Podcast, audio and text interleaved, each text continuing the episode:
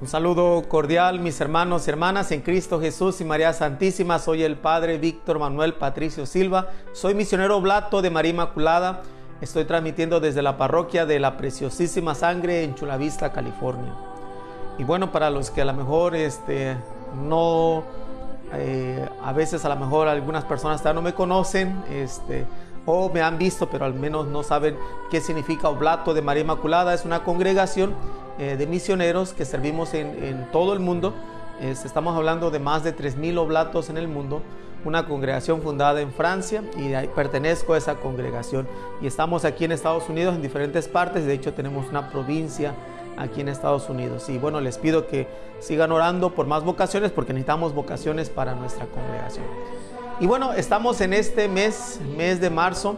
Este, estamos iniciando apenas el, nuevo, un nuevo mes, eh, ya estamos en el 4 de marzo, eh, que el Señor nos ha permitido llegar y prácticamente estamos hablando de que va, va a ser un año de, que este, la pandemia nos afectó de manera más, más radical en, en, nuestras vidas aquí en California y por lo tanto como respuesta pues surgió este programa de vitaminas para el alma que empezó siendo pues una oración de la mañana solamente para tener un poco de, contacto con las personas durante la cuarentena, el aislamiento.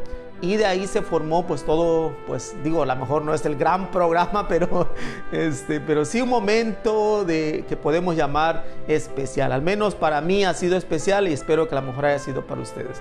Así que estamos en este mes, también mes dedicado a San José. En este año este, que el Papa Francisco pidió que nos consagráramos, pidió que oráramos y que pidiéramos a San José especialmente que interceda por nuestro mundo, que interceda por la iglesia. Eh, a mí se me, siempre yo creo que he tenido un, un, un afecto especial a San José que ha crecido durante el tiempo, no crean que a lo mejor desde siempre he tenido este, una devoción especial, pero al menos eh, viendo mi vida como varón, este, pude encontrar en San José pues este llamado de serle fiel a Dios. Así que en este año y especialmente en este mes este, vamos a, hablar un poco de quién es San José, qué significa este hombre que no en los evangelios, en la Sagrada Escritura, no dijo ni una palabra. Por eso se conoce como el hombre del silencio el hombre que no necesitó hablar, sino que solamente actuó en la voluntad de Dios.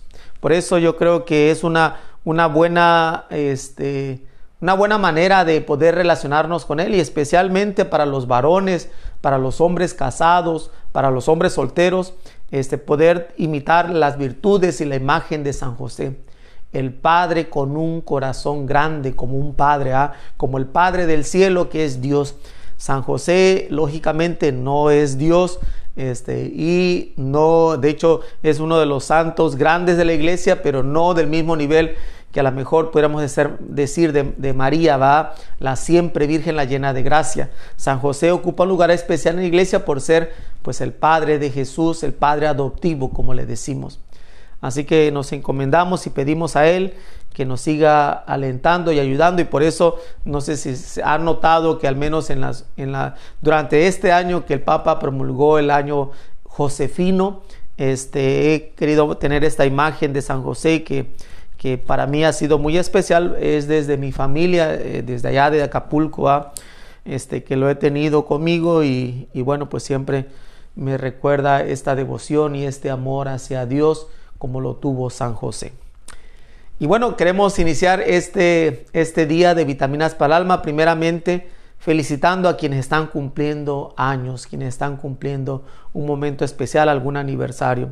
El día de hoy la liturgia nos presenta a un santo, San, San Casimiro.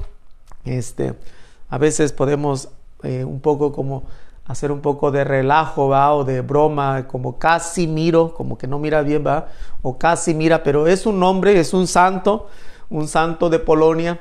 Este, y, y creo que pues hay personas que se llaman Casimiro, Casimira, y felicitamos en el día de su santo. Y a quienes están cumpliendo años, a lo mejor no se llaman Casimiro o Casimira, este, eh, pero los felicitamos en este día a quienes están a lo mejor celebrando algo especial. Que Dios siga manifestando esa, ese amor hacia ustedes y puedan crecer en esta relación con Dios. Pedimos por aquellos que están pasando un momento difícil, eh, que Dios siga siendo su fortaleza, que Dios les dé la sanación y Dios les conceda encontrar paz en medio de las dificultades. Vamos a dar inicio en este día en nuestras vitaminas encomendándonos a Dios. Antes de que se me pase mañana, mañana es viernes, viernes este, penitencial, viernes de cuaresma. Quiero mañana, y digo a lo mejor mañana pues podemos ver más, este, mañana vamos a tener este, oración repetida.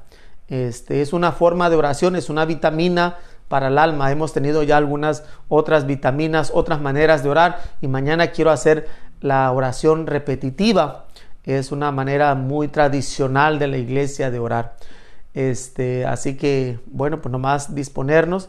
Y si hay algún tipo de oración que a lo mejor usted diga, bueno, Padre, me gustaría saber más acerca de este tipo de oración, podemos a lo mejor este, ver y, saber a lo mejor cómo, cómo poder desarrollarla. Estamos hablando de muchas maneras de orar. Mañana vamos a ver una que va a ser la oración repetitiva. Este, bueno, vamos a dar inicio poniéndonos en la presencia de Dios en el nombre de la Santísima Trinidad. Nombre del Padre, del Hijo y del Espíritu Santo. Amén. Escucha, Señor, mi oración, atiende a mi grito, que mi oración llegue hasta ti, esperanza mía. Gloria al Padre y al Hijo y al Espíritu Santo, al Dios que es, que era y que viene, por los siglos de los siglos. Amén. Hacemos el himno. Aunque con más pesada mano mostrando en mí su desvarío, la suerte dura, árida, airada, me oprima a su delirio, levantaré mi alma a ti, Dios mío. En ti mi alma repuso de su bien la defensa y de su vida no quedaré confuso, ni la gente perdida se alegrará soberbia en mi caída. Porque jamás burlados los que esperaron en ti permanecieron, serán ni avergonzados. Confusos siempre fueron los que sin causa al bueno persiguieron. Enséñame por dónde caminaré, donde hay deslizaderos, y el lazo do se esconde, con pie y huellos ligeros. Señor, me enseña a andar por tus senderos. Guíame de continuo, de continuo, Señor, por tu camino verdadero, pues solo a ti me inclino y a ti solo yo quiero, y siempre en ti esperando persevero. Que es tuyo el ser piadoso, esté siempre presente en tu memoria y el número copioso de tu misericordia, de que está llena toda antigua historia. Conforme a mis maldades, no me mires, Señor, con ojos de ira. Conforme a tus piedades, por tu bondad me, por tu bondad me mira, por tu bondad, por quien todo respira. Amén. Un himno dedicado a la confianza en Dios, en Dios que siempre camina con nosotros, en un Dios que aún en las diferentes situaciones de vida que vivimos, Dios camina con nosotros. A veces pareciera que Dios no, no oye, no responde, pareciera que Dios se queda callado en el silencio, pero Dios nos escucha. A veces la oración no es para hacer más a Dios Dios, porque Dios ya es Dios, sino que la oración nos ayuda a nosotros para poder reconocer esta presencia, para saber que no estamos solos, que no caminamos a oscuras, así como este himno va que a lo mejor eh, eh, nos dice, eh, porque jamás burlados los que esperan en ti permanecieron, serán ni avergonzados, confusos siempre fueron los que sin causa al bueno persiguieron. Entonces, al, que es bueno, al que ha permanecido fiel, va a ni ser burlado ni avergonzado, pero sí serán confundidos aquellos que persiguen al bueno, que hacen mal a alguien, va especialmente aquellos que, que son buenos y que nomás eh, lo hacen por maldad. Y bueno, y con la confianza en este Dios dice, guíame de continuo, de Señor, por tu camino verdadero, pues solo a ti me inclino a ti solo yo quiero y siempre en ti esperando persevero. Este, esta perseverancia en Dios, en nuestra en, medio de las dificultades o situaciones que vivimos, seguir perseverando y esperando en Dios. Vamos a hacer el Salmo 79 para poder pasar al Evangelio de este día, que este día vamos a meditar el Evangelio de este tercer domingo de Cuaresma. Es un hermoso Evangelio, este, ahora como estamos en el ciclo B, pero vamos a escuchar a San Juan en este tercer domingo de Cuaresma. Dice el Salmo 79. Pastor de Israel, escucha, tú que guías a José como a un rebaño, tú que te sientas sobre querubines, resplandece. Ante Efraín, Benjamín y Manasés, despierta tu poder y ven a salvarnos. Oh Dios, restauranos, que brille tu rostro y nos salve. Señor Dios de los ejércitos, ¿hasta cuándo estarás airado mientras tu pueblo te suplica? Les diste a comer llanto, a beber lágrimas a tragos. Nos entregaste a las contiendas de nuestros vecinos.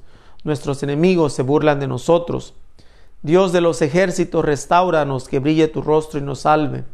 Sacaste una vid de Egipto, expulsaste a los gentiles y la trasplantaste. Le preparaste el terreno y echó raíces hasta llenar el país. Su sombra cubría las montañas y sus pámpanos los cedros altísimos. Extendió sus sarmientos hasta el mar y sus brotes hasta el gran río. Porque has derribado su cerca para que la saqueen los viandantes, la pisoteen los jabalíes y se la coman las alimañas. Dios de los ejércitos, vuélvete, mira desde el cielo, fíjate, ven a visitar a tu viña, la cepa que tu diestra plantó, que tú hiciste vigorosa. La han talado y le han prendido fuego. Con un bramido hazlos perecer, con tu mano que tu mano proteja a tu escogido, al hombre que tú fortaleciste. No nos alejaremos de ti, danos vida para que invoquemos tu nombre. Señor Dios de los ejércitos, restauranos que brille tu rostro y nos salve. Gloria al Padre, al Hijo y al Espíritu Santo, como era en el principio, ahora y siempre, por los siglos de los siglos. Amén. Eh, una imagen que siempre aparece especialmente en el Antiguo Testamento y Jesús la vuelve a retomar es la del buen pastor. Dios como un pastor que guía a sus ovejas, que, este, que cuida de ellas. El pastor que provee para las ovejas lo que necesitan. Y este salmo nos empieza así, va diciendo, eh, pastor de Israel, escucha, Dios que sea, que nos escuche, va, este, y, y, empieza a hablar sobre la historia de la salvación, cómo el pueblo de Israel estuvo en Egipto, cómo creció, de ahí Dios los liberó y los llevó a una tierra nueva que es la Jerusalén, este, el nuevo pueblo de Israel en la tierra de Canaán donde mana leche y miel, dice, ¿va? Pero en este Dios que es Dios de los ejércitos, Dios que este, viene a liberar a su pueblo y por eso dice, Señor Dios de los ejércitos, restauranos, que brille tu rostro y nos salve. Dios que es el Dios todopoderoso, el Dios que eh, siempre nos invita a confiar en Él, a crecer en esta confianza de saber que Él lo puede todo y que ha, ha, caminado, ha caminado con el pueblo de Israel, sigue caminando con nosotros como nuevo pueblo de Israel y sigue fortaleciéndonos para poder llegar a la vida plena, a la vida eterna, a la vida plena de Jesús, la vida en abundancia. Así que sigamos confiando en este Dios. Vamos a entrar al Evangelio. Es un Evangelio este, un poco largo, pero vale la pena leerlo todo. Este es del libro de San Juan, capítulo, perdón, el libro del Evangelio de San Juan, capítulo 2, versículo del 13 al 25. Eh, estamos hablando de 12 versículos que abarca este Evangelio. Este, estamos en el ciclo B que debería ser San Marcos, pero especialmente en los tiempos fuertes eh, se usan otros evangelios para poder eh, darle una continuidad a, este proceso, especialmente en la cuaresma. Así que vamos a escuchar del libro de San Juan, eh, del Evangelio de San Juan, capítulo 2, versículo del 13 al 25. Lectura del Santo Evangelio según San Juan. Cuando se acercaba la Pascua de los judíos, Jesús llegó a Jerusalén y encontró en el templo a los vendedores de, bueyes, ovejas y palomas, y a los cambistas con sus mesas. Entonces hizo un látigo de cordeles y los echó del templo con todo y sus ovejas y bueyes. A los cambistas les volcó las mesas y les tiró al suelo las monedas. Y a los que vendían palomas les dijo, quiten todo de aquí y no conviertan en un mercado la casa de mi padre. En ese momento los discípulos acordaron de lo que estaba escrito, el celo de tu casa me devora. Después intervinieron los judíos para preguntarle, ¿qué señal nos das de que tienes autoridad para actuar así? Jesús le respondió, destruyan este templo y en tres días lo reconstruiré. Replicaban los judíos, 46 años se ha llevado la construcción del templo y tú lo vas a levantar en tres días. Pero él hablaba del templo de su cuerpo.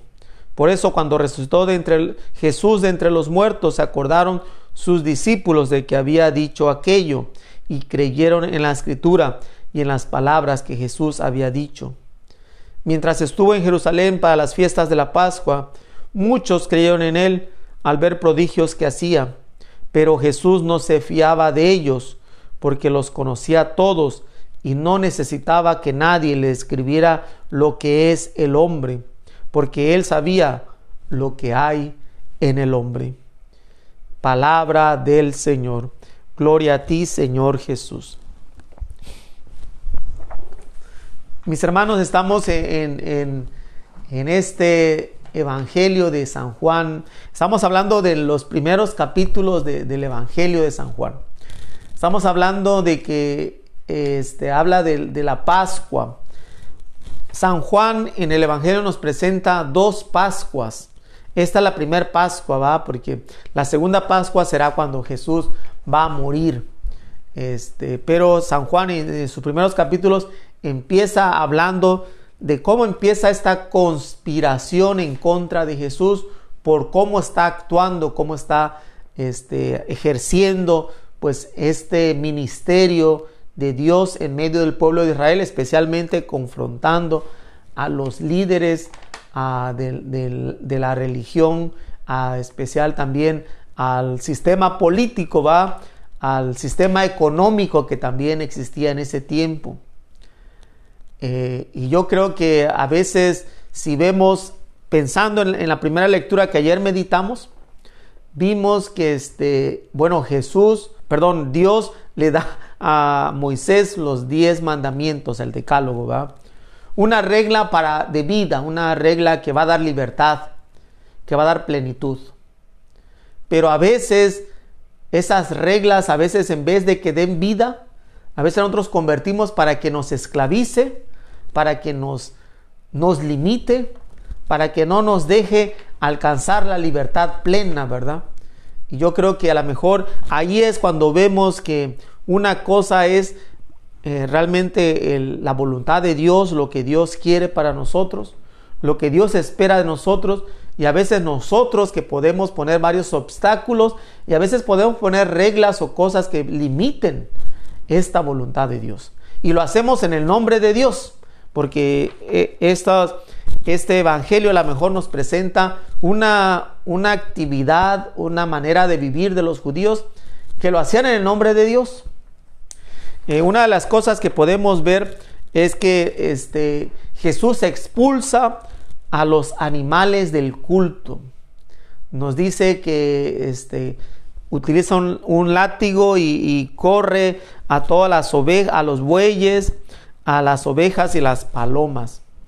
Este, y, y lo saca porque para los animales para la religión judía tenían un gran significado, especialmente en el tiempo de la Pascua, porque era un tiempo de expiación de los pecados.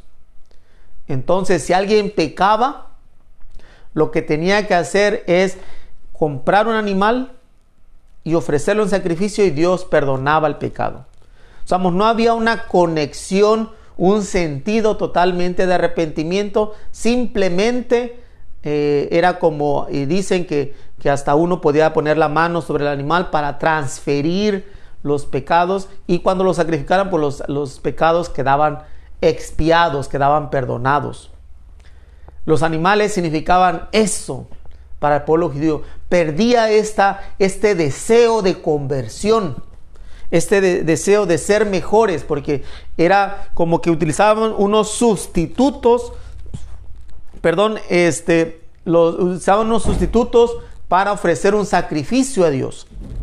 Y por eso Jesús quiere anunciar proféticamente una religión nueva, una religión personal, sin necesidad de sustituciones. En este caso, algo que sea más directo de nosotros con Dios. Y estamos hablando de que de, nosotros hacia también como seres humanos. Eh, y sucede esta, este evento en pleno marco de la Pascua, que es la gran fiesta religiosa.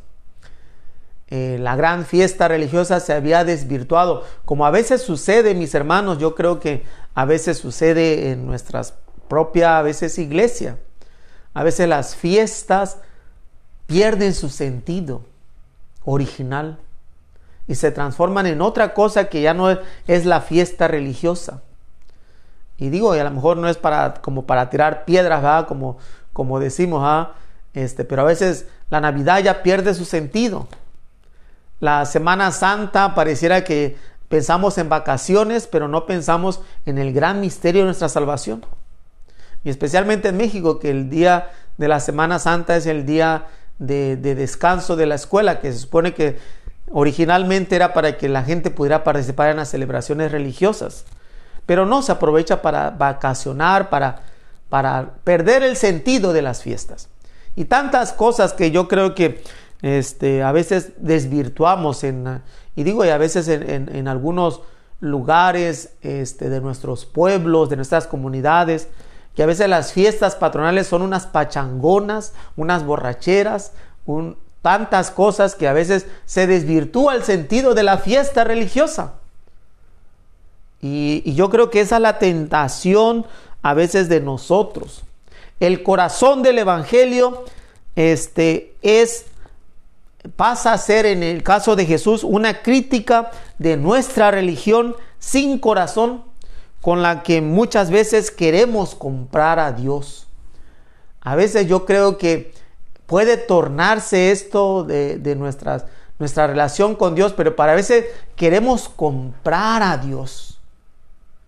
Queremos, este, pues sí, decirle lo que tiene que hacer nosotros dando algo y Él nos tiene que responder.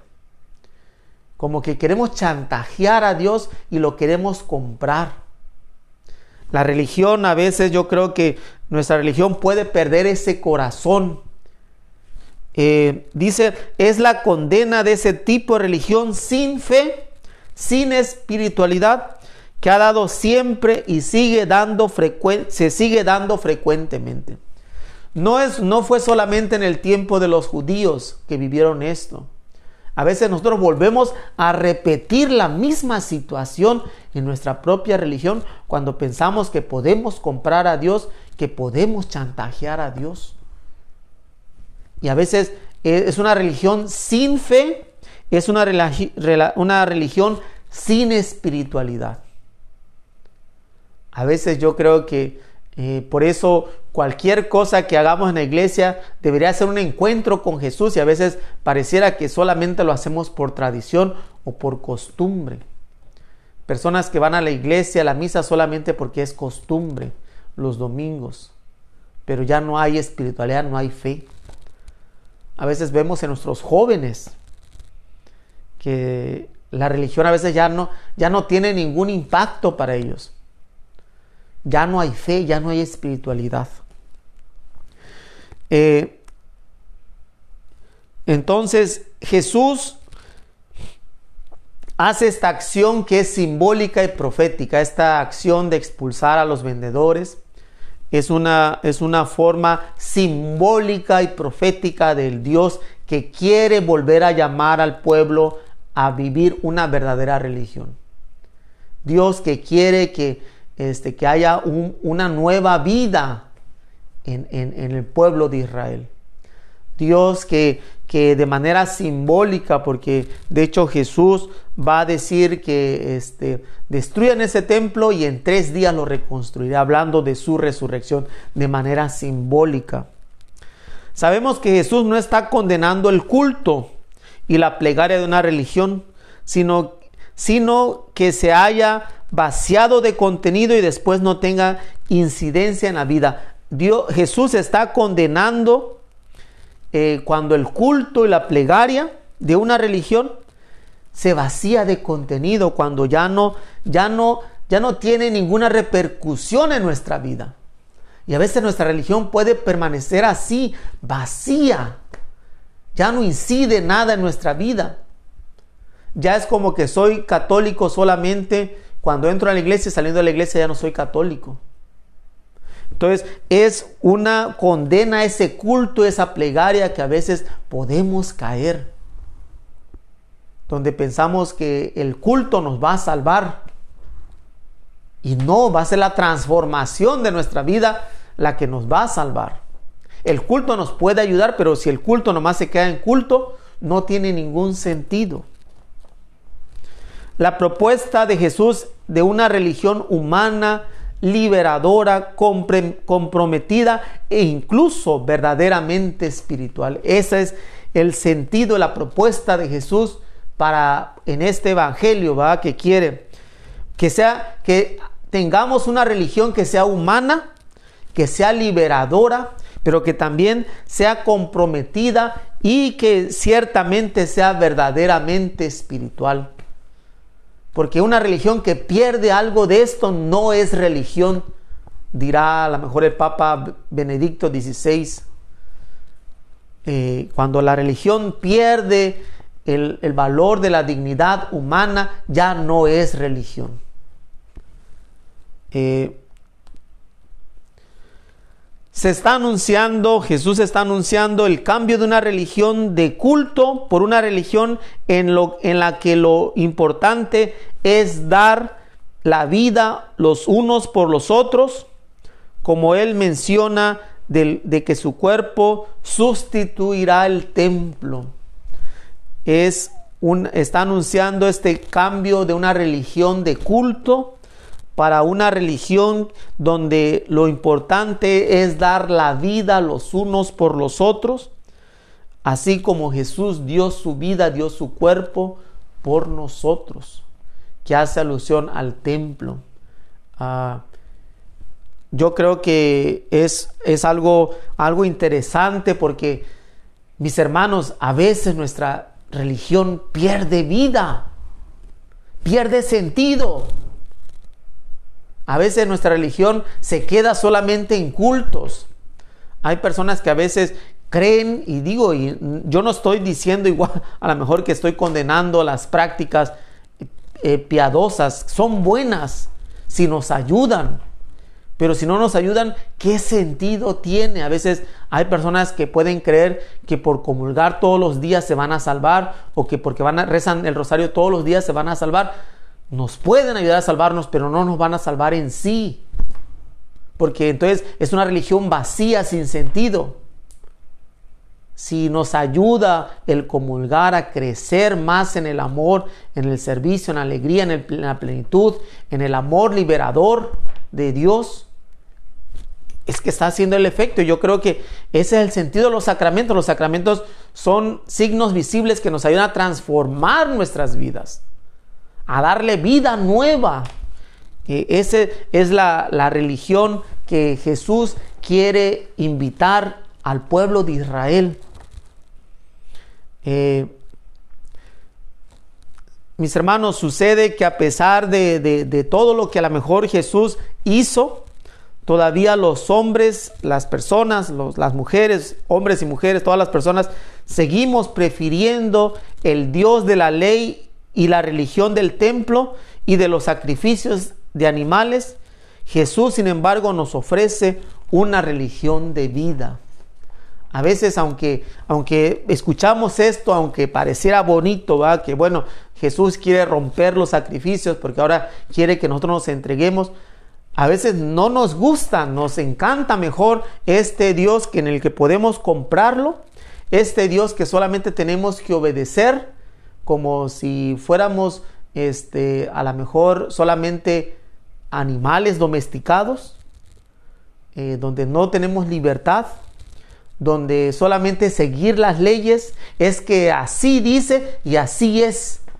A veces nos podemos encerrar en, un, en, una caja cuadrada en la cual podemos decir, es que así está y así va a ser. Es que así siempre se ha hecho y así se tiene que quedar. Porque a veces nos limitamos a que genere nueva vida para nosotros. A veces preferimos eso, preferimos la religión del templo, preferimos los sacrificios de los animales, algo que no tenga que afectar nuestra vida y como decirle a Dios, mira, déjame en paz, déjame hacer mi vida como yo quiera. Yo te voy a solamente a pagar, a dar, a dar la limosna, yo te voy a, yo voy a asistir el domingo, pero no te metas en mi vida.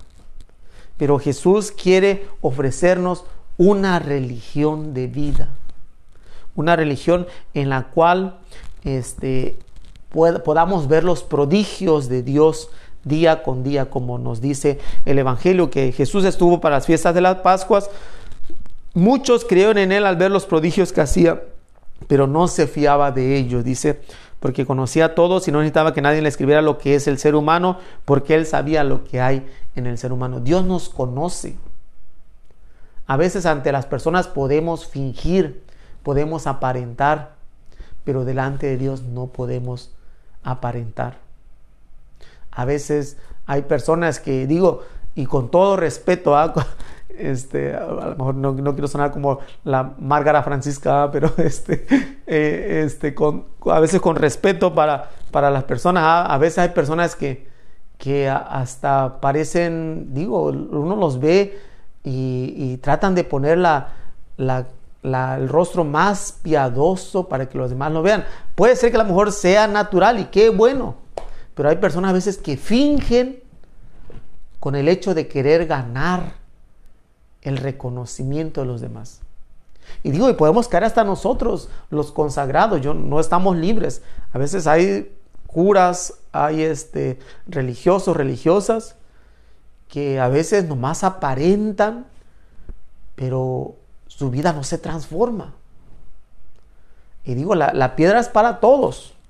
No crean que, no crean, y yo a veces digo, este, a veces qué bueno que nos ponen en un pedestal, ¿verdad? Y qué bueno y gracias, pero, pero a veces somos seres humanos. Y a veces cometemos errores peores. Y por eso la, la, invitación de Jesús no es para solamente para los laicos, es para todos, para nosotros consagrados, que podemos caer en cosas peores, porque solamente aparentamos, nos vestimos con ropajes como si, como si eso nos diera la santidad. La santidad va mucho más allá. Por eso a veces a mí me, me reta el hecho de que a, a lo mejor digo, estaré aparentando o realmente Dios me está transformando? Y es una pregunta que a lo mejor se pueden hacer ustedes. ¿Realmente Dios te está transformando? Solamente estás aparentando como si Dios se deja llevar por las apariencias y no sabe lo que realmente hay en el ser humano. Dios sabe lo que hay dentro del ser humano. Bueno, me emocioné, me, emociona siempre la palabra y el Evangelio porque este, quisiera, y digo a lo mejor y solamente no quisiera que solamente fuera la, eh, la emoción, ¿verdad? De, de, este, de, saber y qué bonito, y qué bonito se escucha, ¿ah? pero vivirlo, ahí está el reto. Bueno, vamos a ofrecer nuestras necesidades. Dice, eh, en este día, en la parábola del rico que se desentendió de Lázaro, comprendemos que Dios nos llama a ser atentos a las necesidades de nuestros prójimos. Por eso decimos, Señor, danos entrañas de misericordia que la iglesia no, no deje de acercarse a los más necesitados y su trabajo a favor de la justicia y la paz sea eficaz. Señor, danos entrañas de misericordia. Te pedimos por los pobres que viven cerca de nosotros, haz que sepamos ayudarles y quererlos. Señor, danos entrañas de misericordia. Acuérdate de los empresarios que luchan por mantener su negocio y a sus empleados, que no les falte ayuda y puedan salir adelante. Señor, danos entrañas de misericordia. Que los países más desarrollados no permanezcan indiferentes ante la pobreza de otras naciones y las riquezas de la tierra puedan sostener a todos sus habitantes. Señor, danos entrañas de misericordia. Sacia con tu amor eterno a los que han muerto con, como consecuencia de la mala alimentación o del hambre o de la pandemia y enséñanos a administrar nuestros bienes terrenos para tener un tesoro en el cielo. Señor, danos entrañas de misericordia.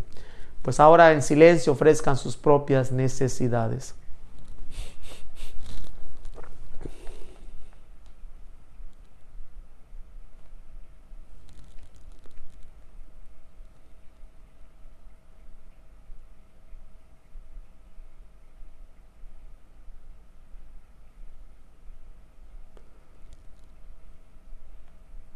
Por esas necesidades roguemos al Señor.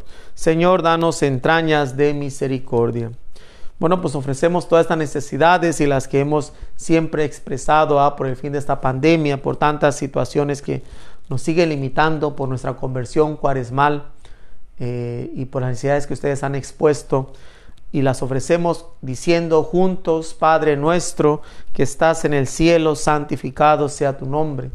Venga a nosotros tu reino hágase tu voluntad en la tierra como en el cielo.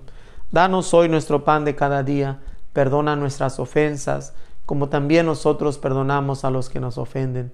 No nos dejes caer en la tentación y líbranos del mal. Dios nuestro que amas la inocencia y la devuelves a quienes la han perdido, dirige hacia ti los corazones de tus siervos, para que inflamados con el fuego de tu espíritu permanezcan firmes en la fe y sean diligentes para hacer el bien. Por nuestro Señor Jesucristo, tu Hijo, que contigo vive y reina en la unidad del Espíritu Santo y es Dios por los siglos de los siglos. Amén. El Señor esté con ustedes. Y la bendición de Dios Todopoderoso, Padre, Hijo y Espíritu Santo, descienda sobre ustedes y permanezca para siempre. Amén. Quiero compartirles una historia, una historia de, que a veces yo creo que en la vida nos desanimamos porque lo que hacemos a veces no vemos resultados. O a veces lo que hacemos decimos es tan pequeño que pues no tiene ningún sentido hacerlo. Y yo creo que a veces en nuestra conversión, nuestra vida nueva, eh, esta vida nueva que Jesús quiere traer, se hace paso a paso. A veces no vamos a cambiar de un día para otro, no de que hoy, hoy soy el gran pecador y mañana voy a ser el gran santo, ¿va?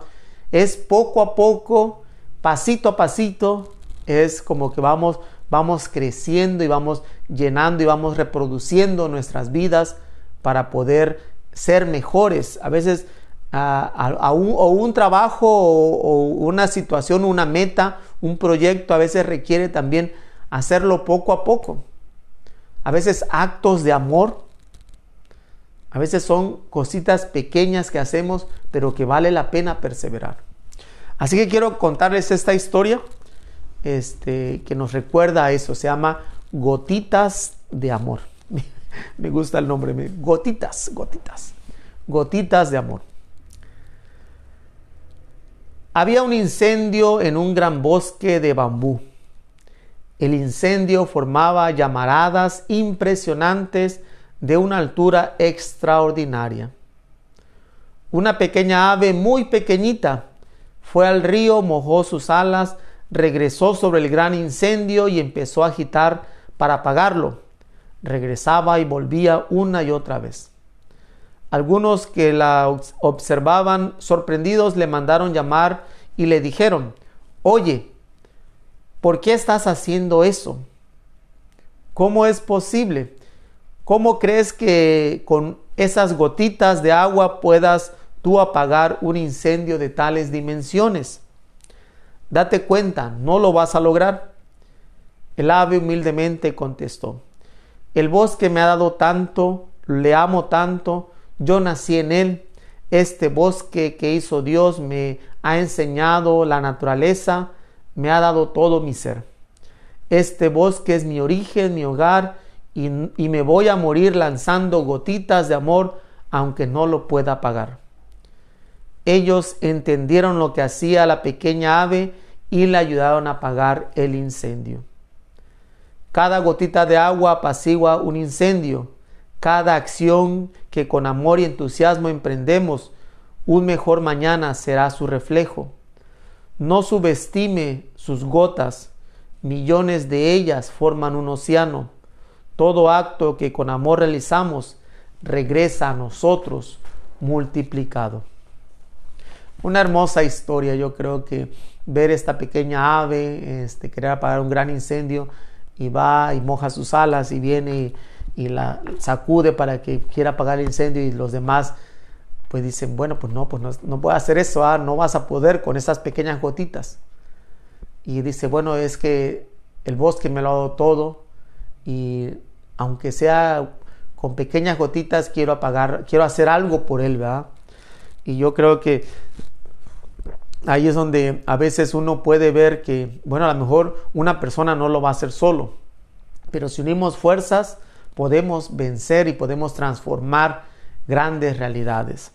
Y por eso yo creo que eh, cuando se hacen estas gotitas de amor, porque son gotitas que en este caso esta ave quiere apagar con ese, con ese amor, quiere apagar pues este incendio. Y a veces nuestra vida ah, puede ser así. A veces se presentan situaciones que parecen difíciles, pero bueno, haz algo, algo contra eso, o haz algo por eso, aunque sea pequeño. Y a lo mejor y comenta a otros para que a lo mejor puedan ayudarte. Pero a veces estos pequeños gestos de amor son los que pueden transformar nuestra vida o la vida de otras o las situaciones de otras personas. Especialmente confiando de que Dios nos ha dado todo. A, veces, cómo poder corresponder a este gran amor de Dios. A veces con cosas pequeñas. A veces con pequeñas gotitas de amor para ayudar, para, para poder amar, alabar y adorar a Dios. ¿verdad? Y especialmente a nuestros hermanos que necesitan de nosotros, a veces el pequeño esfuerzo que hagamos vale la pena, porque es gran significado. Una, millones de gotitas forman el gran océano. Así que todo lo que realizamos con amor regresa para nosotros multiplicado. Sigamos esparciendo gotitas de amor en todo el mundo y especialmente unidos como cristianos, como católicos, poder esparcir estas gotitas de amor a quienes más necesitan. El Señor esté con ustedes y la bendición de Dios Todopoderoso, Padre, Hijo y Espíritu Santo, descienda sobre ustedes y permanezca para siempre. Amén. Pues que tengan un excelente día, que la sangre, la preciosísima sangre de Cristo los cubra, los proteja y los llene siempre de su gracia. Sean felices, hagan que los demás sean felices. En dos semanas eh, estamos hablando que vamos a celebrar el primer aniversario de, Vitaminas para el Alma. En, donde empezó en Santa Rosa de Lima a las 10 de la mañana. Están invitados. Tenemos playeras conmemorativas de este aniversario. Este, si alguien gusta comprarlas, eh, no hay ningún ingreso porque yo sé que a veces, esto a veces genera siempre que alguien quiera decir algo, ¿va? Aunque ni sepa, pero a la gente a veces, ah, como dicen, hasta lo que no comen les hace daño, ¿va? Así que este, no hay ninguna ganancia, 10 dólares nos los van a dar, 10 dólares vamos a dar. Así que, este, bueno, pues esperamos que a lo mejor puedan conseguir una si quieren, si gustan, si no, también, ¿va? No hay ningún problema. Este, Leti Robledo está por ahí, este, entre los comentarios, hablen con ella, mándenle un inbox en su, en su Facebook y a lo mejor ella puede darles mayor información. Así que ojalá y los pueda ver este, ese día, este, a los que puedan, va. Y si no, pues vamos a transmitirlo también en vivo, así como lo hemos estado haciendo ahorita. Así que, este, pues nos vemos este, la próxima semana y dentro de dos semanas nos vemos para el aniversario del Día de San Patricio. Así que, bueno, pues que Dios les bendiga, siempre los acompañe y les conceda siempre su gracia y su bendición.